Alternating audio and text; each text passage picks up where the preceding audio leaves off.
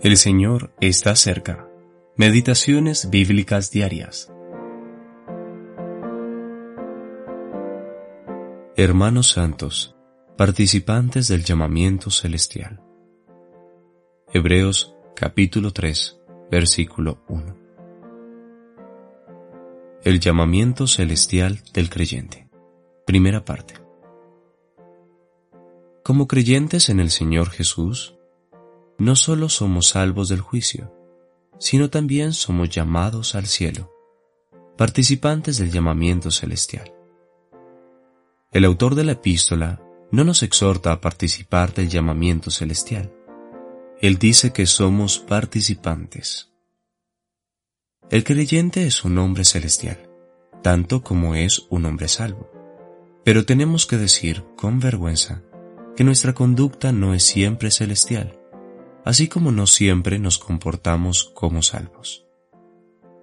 Reconocemos alegremente que nuestra salvación no es por obras, sino que, por gracia sois salvos, por medio de la fe.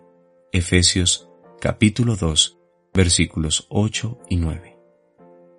De forma similar, participamos del llamamiento celestial, no por nuestras obras, sino por su gracia.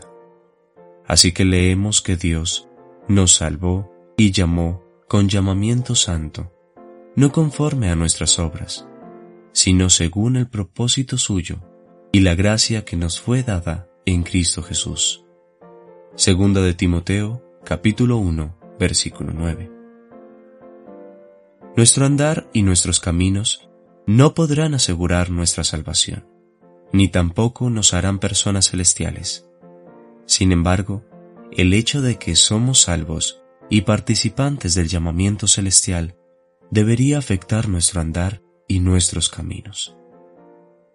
El pensamiento común, incluso en la cristiandad evangélica, es que el Evangelio nos libra de nuestra culpa y que luego nos establece en la tierra como hombres y mujeres mejorados, mejores ciudadanos, y que finalmente somos llevados al cielo cuando morimos. Pero parece haber poca apreciación de esta gran verdad. El cristianismo nos saca completamente del mundo, nos da un lugar nuevo en el cielo y por lo tanto nos convierte en extranjeros y peregrinos en la tierra. En primer lugar, la gracia de Dios suple nuestras necesidades como pecadores y nos libra de nuestra culpabilidad y el juicio que merecen nuestros pecados. En segundo lugar, la misma gracia nos pone bajo un nuevo poder, el cual nos cuida y nos mantiene a la espera de la venida de aquel que nos salvó.